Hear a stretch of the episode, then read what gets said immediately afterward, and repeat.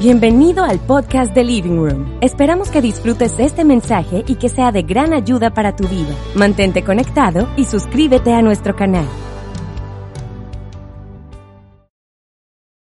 Bienvenidos a Living Room, toda la gente de Valencia, de Medellín. Sé que hay gente que se conecta de Cali, Bogotá, Bucaramanga. Gracias a todos por estar aquí. Estoy súper contento. Antes de empezar el mensaje, quiero decirles que para Dios son tan importantes. La palabra dice que, Él sabe hasta, hasta cuántos cabellos tienes en la cabeza.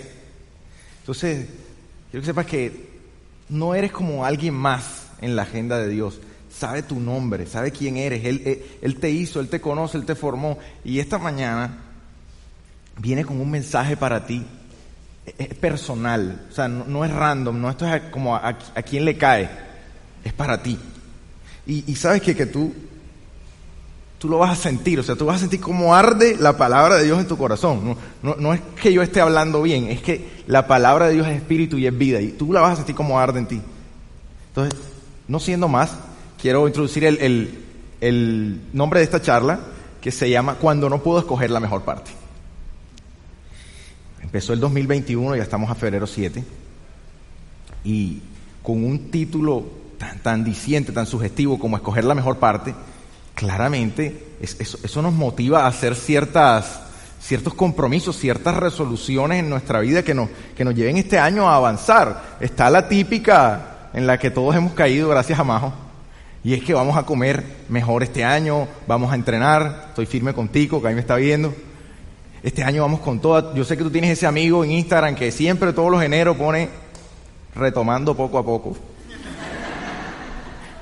volviendo a callar bocas. Es, como una meta muy, o sea, todos los eneros, todos los comienzos de año, la gente se pone las pilas con, el ejercicio y la, alimentación. También sé que hay gente que, ha decidido también ponerse metas en, sus finanzas personales y este es el año en que voy a emprender ese negocio o este es el año en que voy a administrar bien mi, mi salario.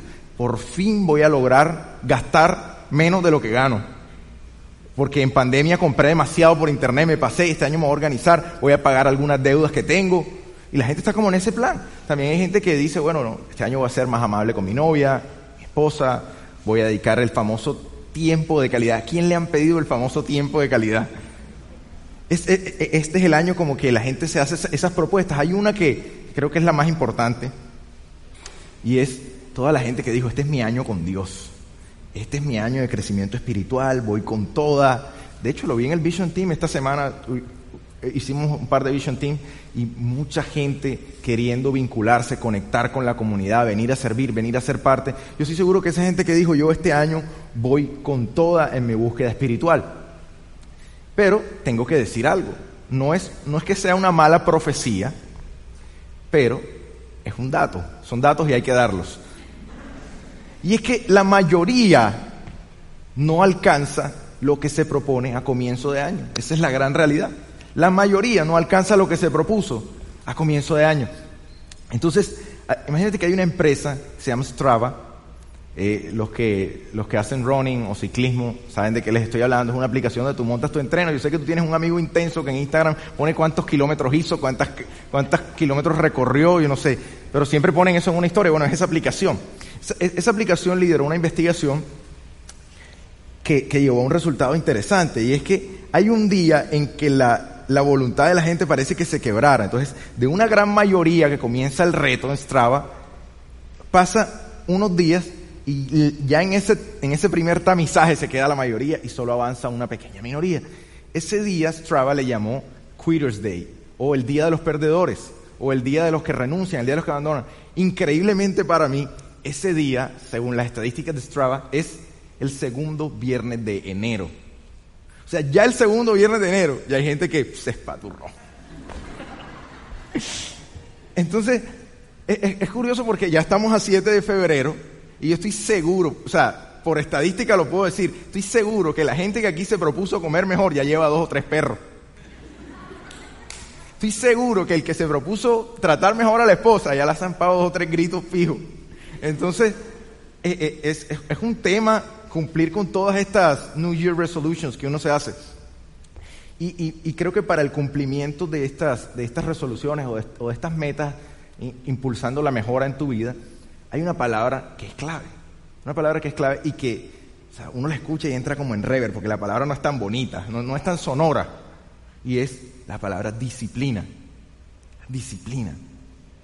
Pereza la disciplina, yo no soy tan disciplinado. Ah, no, no me hables de disciplina. Pero fíjate que e, en Internet, ya, uno no sabe si las frases de Internet son del autor que dice Internet, porque hay, hay tantos fake news, pero se supone por Google que esta frase es de Abraham Lincoln. Y es una definición de disciplina que, que me parece un poco más, más amigable, hasta la, hasta la hace ver más alcanzable. Y, y te la voy a decir, es algo como esto. La disciplina, creo que les va a aparecer en la pantalla, la disciplina es escoger lo que quieres más por encima de lo que quieres ahora. Te la voy a repetir. La disciplina es escoger lo que quieres más por encima de lo que quieres ahora. Un ejemplo. Yo quiero más este año, por fin organizar mis finanzas mejor, gastar menos de lo que gano. Eso es lo que quiero más. Pero lo que quiero ahora es hacer esa compra por Amazon que de pronto ni necesito. Y ahora con Amazon que tiene eso ahí de que, con un clic ya ni te pregunta la tarea. O sea, ya no tienes espacio para dudar porque con un clic ya lo tienes. Entonces, eh, eh, eh, eso es un ejemplo de, lo que quieres más versus lo que quieres ahora. Tú puedes tener el propio. El punto es que cuando yo me pregunto qué es lo que queremos más, hay como un sentir colectivo de lo que nosotros queremos más. Claramente son metas que nos impulsan hacia la mejora. Cada, que comienza un año, nadie hace metas que, que, te hagan retroceder en la vida. O sea, nadie dice, no, este año acabo la empresa porque la acabo.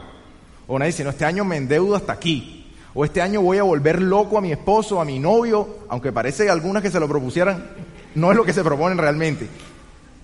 El punto es que nadie hace resoluciones o compromisos a comienzo de año para echar para atrás. Todo el mundo quiere una mejor vida, avanzar, todo el mundo quiere echar para adelante en las finanzas, en la familia. El punto que tenemos que reconocer es que, a ver, tus deseos no determinan en qué te vas a convertir. Tus disciplinas sí. Y te lo voy a decir de una manera más amigable. El hecho de que tú desees con toda tu fuerza una mejor vida, no te va a dar una mejor vida. Tus hábitos sí. Conectar con lo que Dios quiere para ti, caminar en eso, sí te va a dar una mejor vida. Ahora bien, quiero preguntar, ¿quién quiere ser más disciplinado este año? Ahí en el chat escríbanme, ¿quién quiere ser más disciplinado este año? ¿Quién sabe, que lo necesita? El punto es que, el punto con la disciplina es que te voy a dar una clave para que tú puedas producirla. ¿Por qué? Porque es que cuando todos alzamos la mano y decimos, yo quiero ser más disciplinado este año, a mí me surge una pregunta, y es ¿por qué aunque yo quiero con todas mis fuerzas alcanzar esas metas, me quedo a mitad de camino? ¿Por qué si este año me propuse a dejar esa adicción que no me deja avanzar, que me tiene amarrado y que, quiero superar, siempre termino cayendo? ¿Por qué? Porque cuando ya me propuse este año con toda mi fuerza, este es el año en que voy a comer bien, este año en que voy a entrenar, ya en marzo, no, no, no, no quiero irme a la playa en Semana Santa porque... ¿Por qué? Porque a pesar de quererlo con toda nuestra fuerza, caemos relativamente rápido? Esa es la pregunta que quiero que nos planteemos hoy, porque es que escoger la mejor parte, estamos claros, escoger la mejor parte es escoger a Jesús, pero también escoger la mejor parte, eh, eh, tú, estás frente a pequeñas decisiones cada día y tú tienes que coger lo mejor. Pero ¿cómo haces cuando no tienes la fuerza, cuando internamente lo deseas con todo tu ser, pero sientes que no puedes? Yo tengo un personaje en la Biblia que te va a hacer sentir un poco mejor. Y ese personaje se sentía así.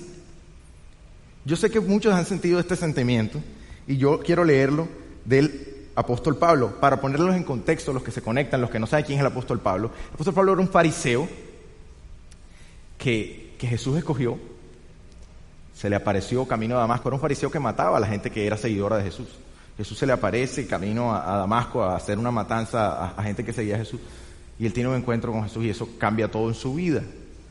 Era un fariseo, tanta tierra que Jesús le echó a los fariseos y escogió uno cosas que él hace. El punto es que Pablo, que escribió prácticamente todo el Nuevo Testamento, escribe esto en Romanos, en Romanos 7. Te lo voy a leer de su propia, de su propia voz. realmente no me entiendo a mí mismo. ¿No, te ha pasado que te sientas en tu cama y dices, realmente no sé qué me pasa? No me entiendo a mí mismo. Porque quiero hacer lo que es correcto, pero no lo hago. En cambio, hago lo que odio. Quiero hacer lo que es correcto, pero no puedo. Quiero hacer lo que es bueno, pero no lo hago. No quiero hacer lo que está mal, pero igual lo hago. ¿Quién se ha sentido así? O sea, si soy yo solo el que se siente así, avíseme, ya apagamos esto. Mira lo que dice en el, en, el 724, dice, soy un pobre desgraciado. ¿Quién me libertará de esta vida dominada por el pecado y la muerte? Yo sé que todos nos hemos sentido así y, leer esto en la Biblia a mí tú no sabes lo que me tranquilizó, el ánimo que me dio. Y él se hace una pregunta, ¿quién me librará de esta vida dominada por el pecado y la muerte? Por el pecado y la muerte. No lo, vamos a responder ahora, vamos a, responder en el transcurso de, este mensaje.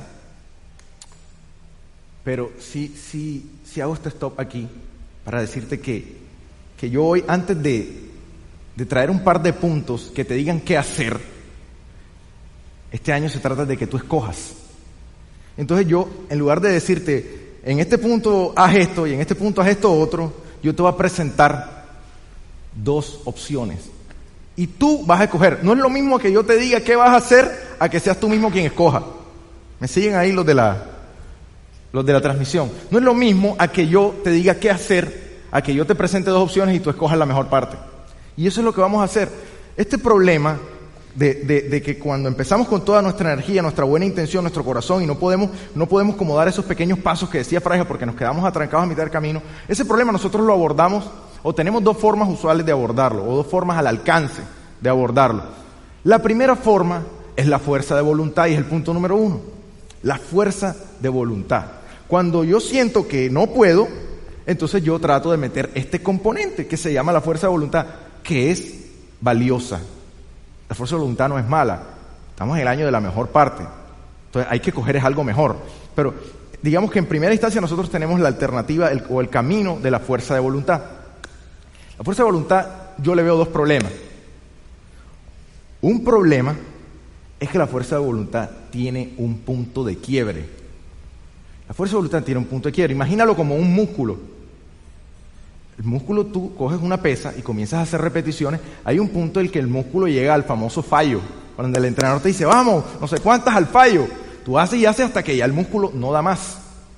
Claramente hay gente que tiene la fuerza de voluntad más desarrollada que otra. Es decir, si yo me pongo aquí a hacer pesas con Tico, con Junior, con Alvin, y todos tenemos el mismo peso, claramente yo voy a, llegar al fallo antes que ellos porque tienen su musculatura muy desarrollada. El punto es que dependiendo de la presión que se estimule o el peso que se ponga, ese, ese punto de quiebre es más lejano o más rápido.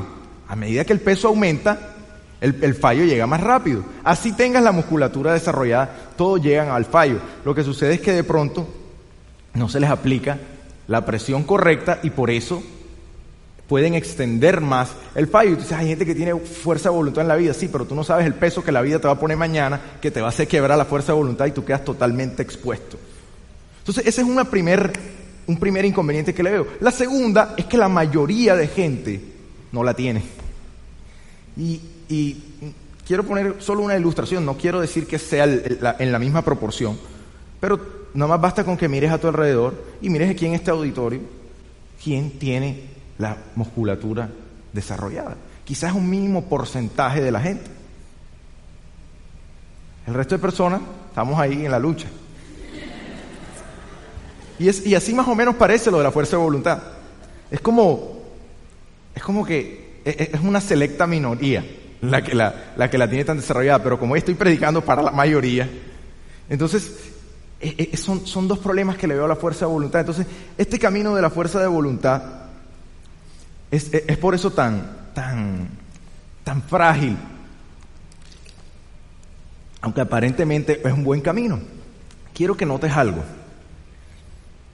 No sé si tú te has dado cuenta que justo antes de que tu fuerza de voluntad se quiebre, justo los segundos antes de que tú termines escogiendo lo que quieres ahora frente a lo que quieres más, justo antes de que te resbales, justo antes de que falles, justo antes, hay unas vocecitas que vienen a tu cabeza. Son las vocecitas de tu enemigo.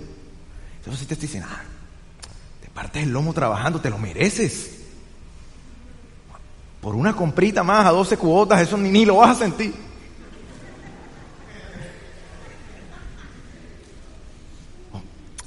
Oye, ven las cosas al extremo. Ya llevas un mes sin gaseosa, ya. Mate una, no, no le estás haciendo daño a nadie.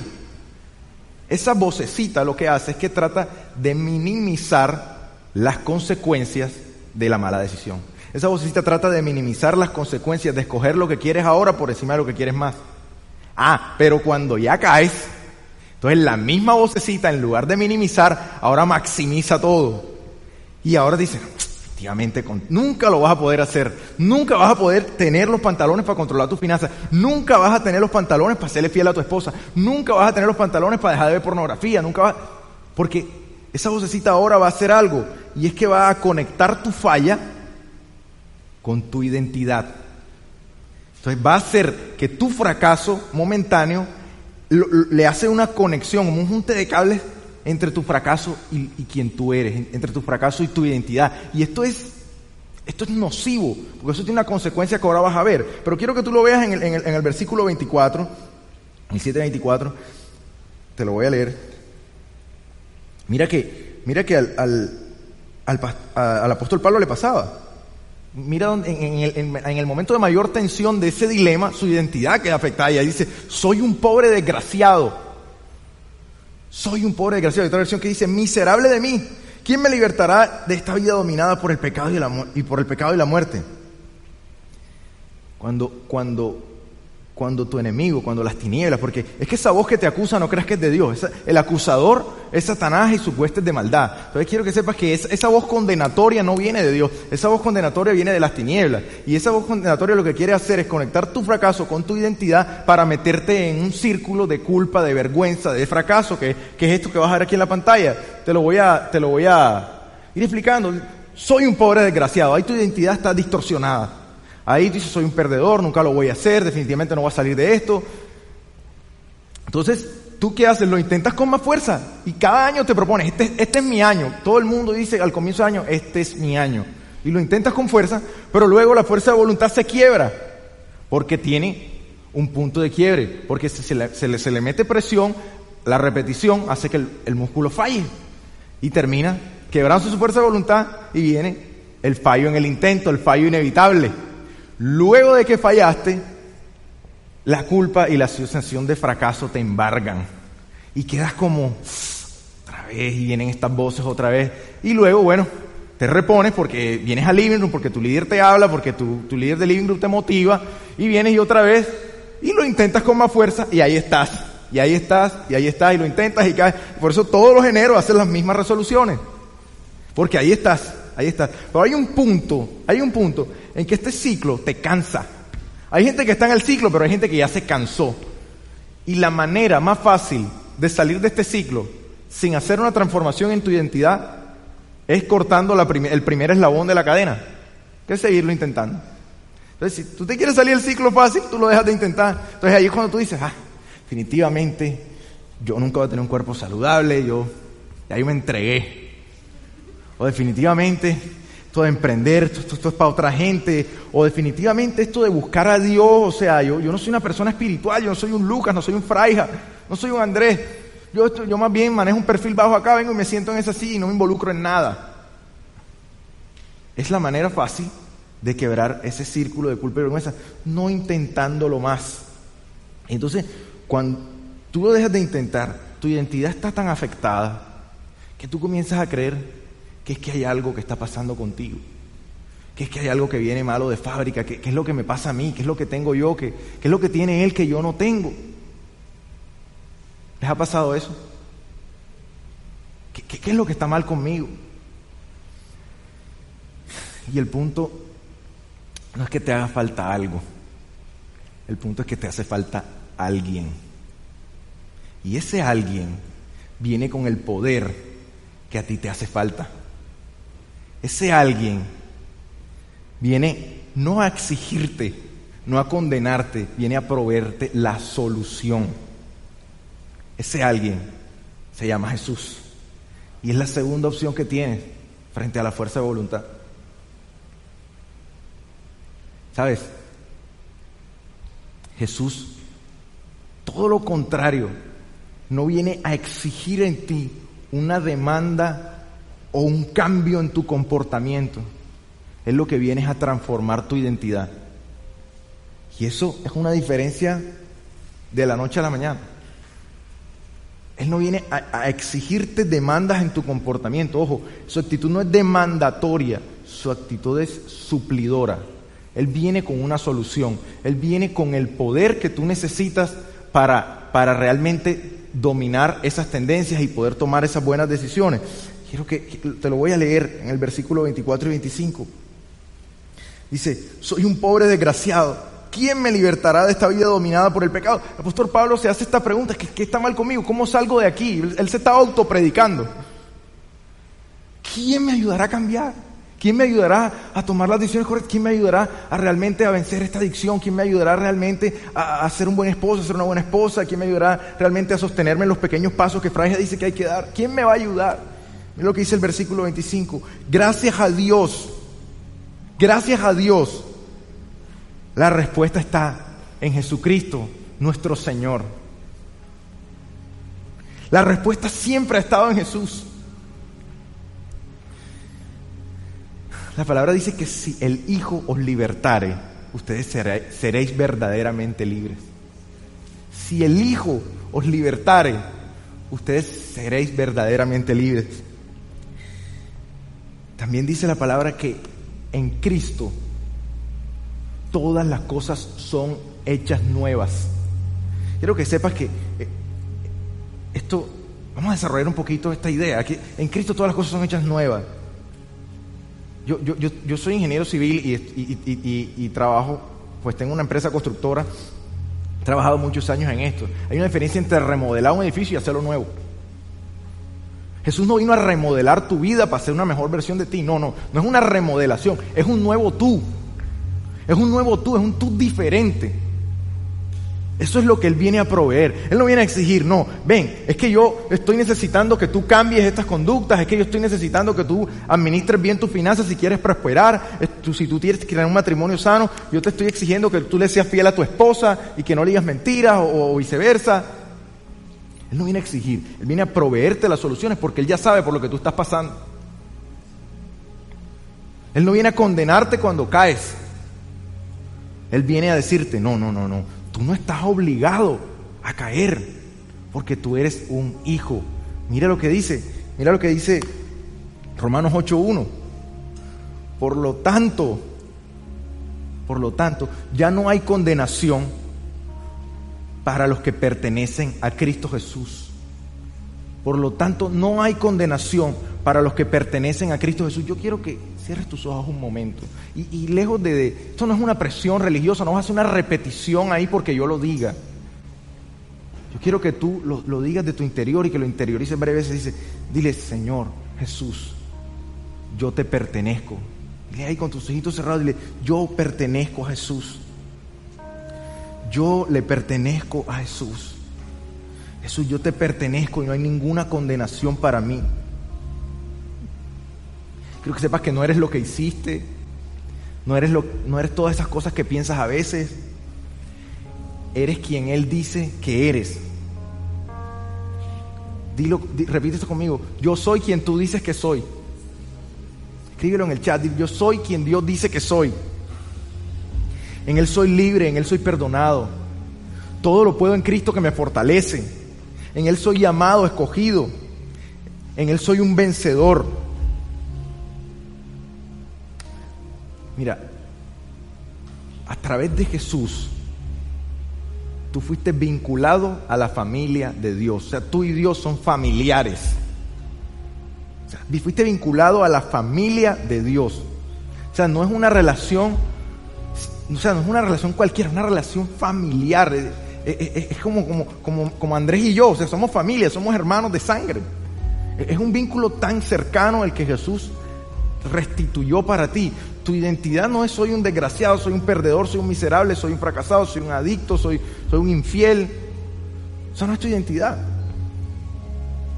Tu identidad es que eres un hijo de Dios. Y, y sabes qué? Como Jesús no viene a, a demandar actitudes, sino a proveer soluciones, Él proveyó una solución.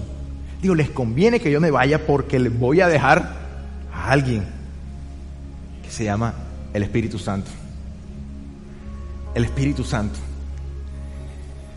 ¿Sabes qué significa Espíritu Santo o cómo está escrito en, en, el griego en que está escrito el Nuevo Testamento con una palabra que se llama paracletos? El significado, el significado en español de esta palabra es el que intercede para ayudar.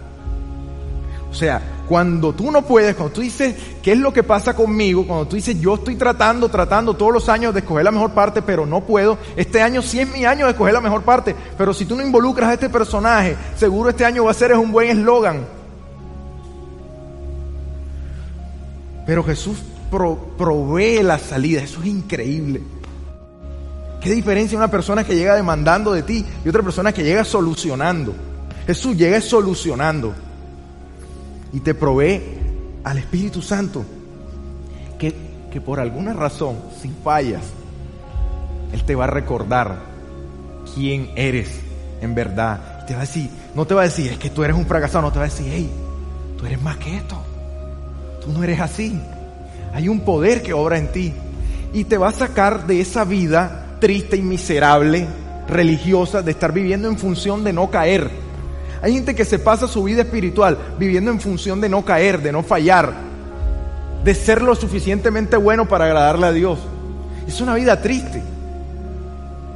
Tú no puedes vivir tu vida espiritual en función de no caer o, en función de no fallarle a Dios. Tu vida espiritual se trata de vincular, de disfrutar ese vínculo.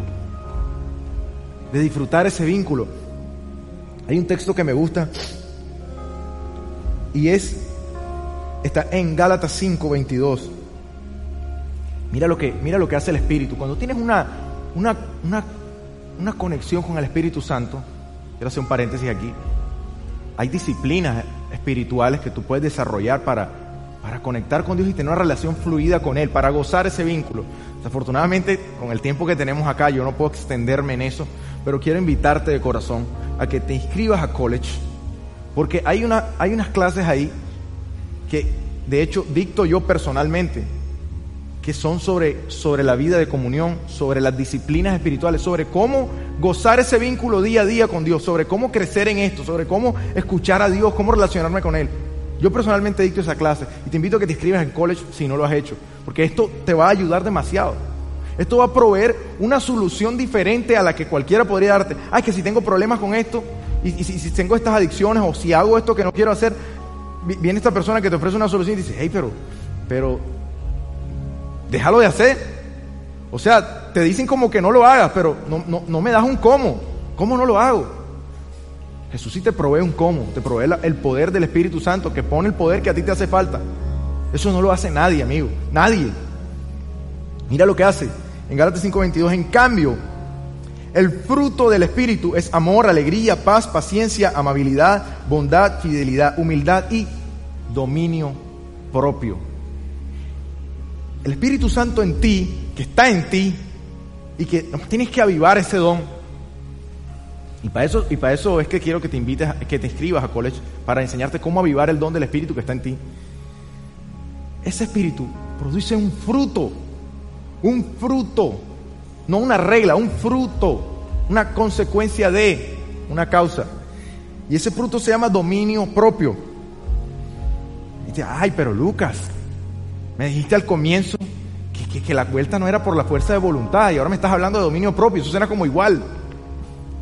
Ponle el nombre que quieras. El punto es que la fuerza de voluntad es una regla para y el dominio propio que te ofrece el Espíritu es un fruto de. Y eso es distinto. No es una regla para. El dominio propio es un fruto de Él. Y eso es totalmente distinto. Quiero, quiero ponerte un ejemplo de un, de un, de un líder espiritual que yo admiro mucho, se llama Kenneth Copeland. Esto, esto que te estoy diciendo, esto de escoger a Jesús tiene su mística. O sea, este, esta obra que hace Él no es una obra carnal, no es un, no es un eh, fúmate cada vez un cigarrillo menos diariamente si lo quieres dejar. No, no, no es una terapia, esto es una transformación espiritual, interna. Esto es otra cosa. Y esto tiene su mística. Y a mí me sorprende la historia de un pastor que admiro mucho que se llama Kenneth Copeland. Él era una persona que estaba en obesidad.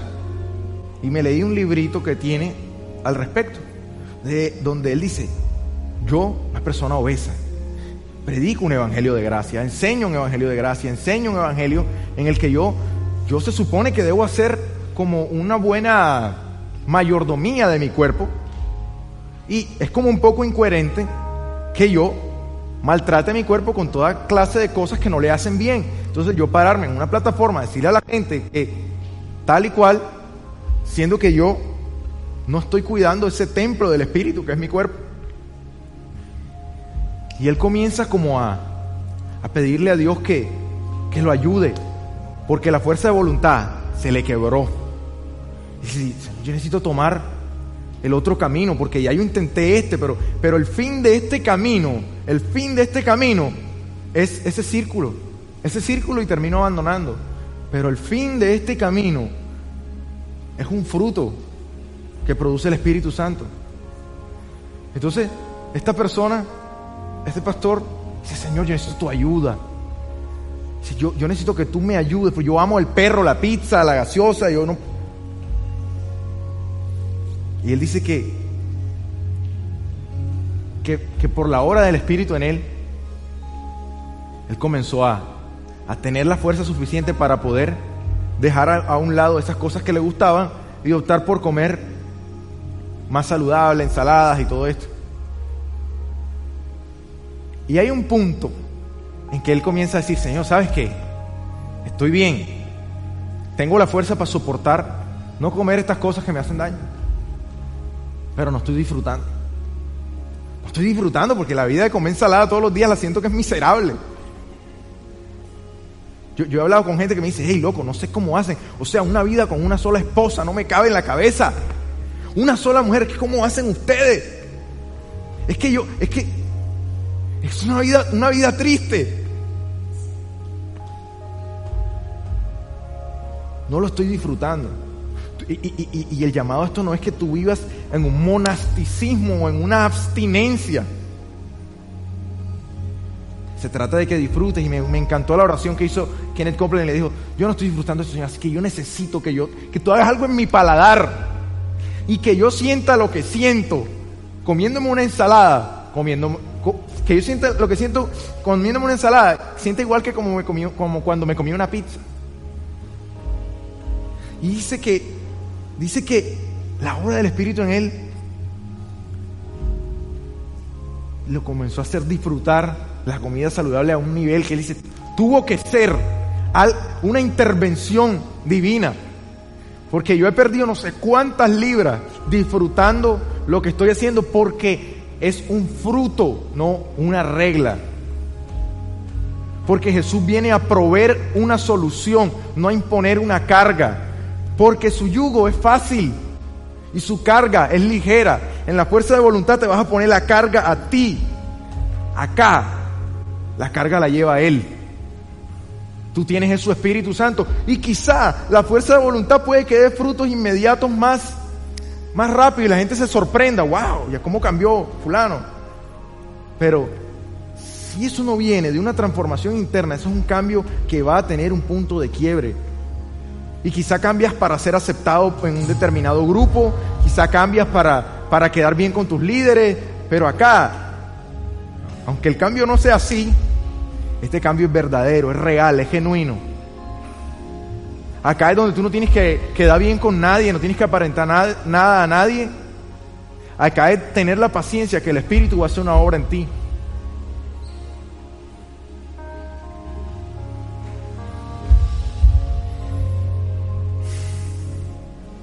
¿Quién necesita? ¿Quién necesita ayuda? El que necesita ayuda que se, que se ponga sobre sus pies.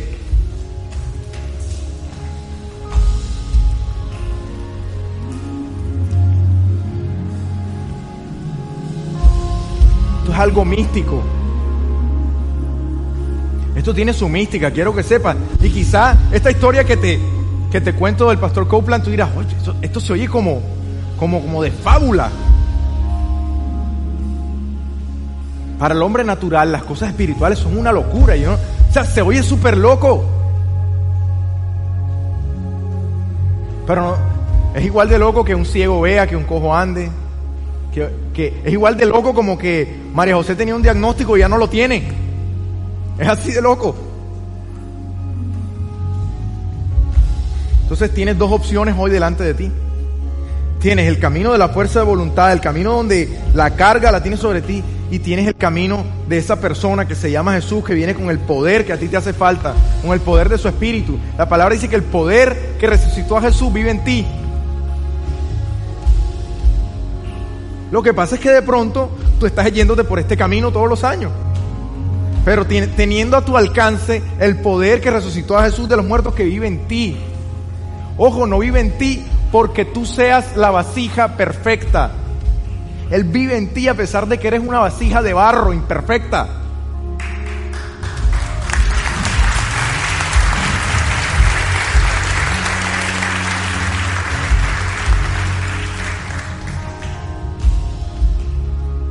Tienes este camino a tu disposición. ¿Qué vas a escoger? Te pregunto, ¿qué vas a escoger? Todo esto que he enseñado hoy está condensado en el verso de una de nuestras nuevas canciones que se llama La mejor parte. Es el tercer verso. Es, creo que de lo que más me gusta de la canción. Dice, entre mil reglas que me hagan mejor, yo escojo a Cristo, mi Salvador. Hay mil reglas que aparentemente te van a hacer mejor, maravilloso que las sigas, pero hay, hay un camino más elevado que eso. Y es el camino que el hombre natural no comprende. Es el camino que Jesús te ofrece. Entonces, cuando, cuando tú estás diciendo, entre mil reglas que me hagan mejor, yo escojo a Cristo. Señor, yo descanso de esta responsabilidad porque la verdad es que yo, honestamente, lo bueno que quiero hacer, no lo hago. Necesito una intervención especial. Entonces, esta es la oración que vamos a hacer. Todo el que necesite esa ayuda, todo el que quiera tomar el camino de Jesús. Vamos a hacer esta oración, vamos a decirle, Señor, entre mil reglas, entre la fuerza de voluntad y tú, yo me quedo contigo, porque tú no me demandas, tú me provees la solución que necesito. Me gusta, a diferencia de orarlo, cantarlo, tiene para mí un poder adicional. La, la palabra dice que cuando varios se ponen de acuerdo en una misma cosa, así es. Y es, y el, y el poder que tiene la música. La música hace que no solo oremos lo mismo, sino que lo oremos a la vez, al mismo tempo, al misma, a la misma tonalidad, a la misma melodía. Y es la suma de nuestra energía diciéndole, Señor, como comunidad, te decimos, no queremos tomar el camino de las reglas, queremos tomar el camino tuyo.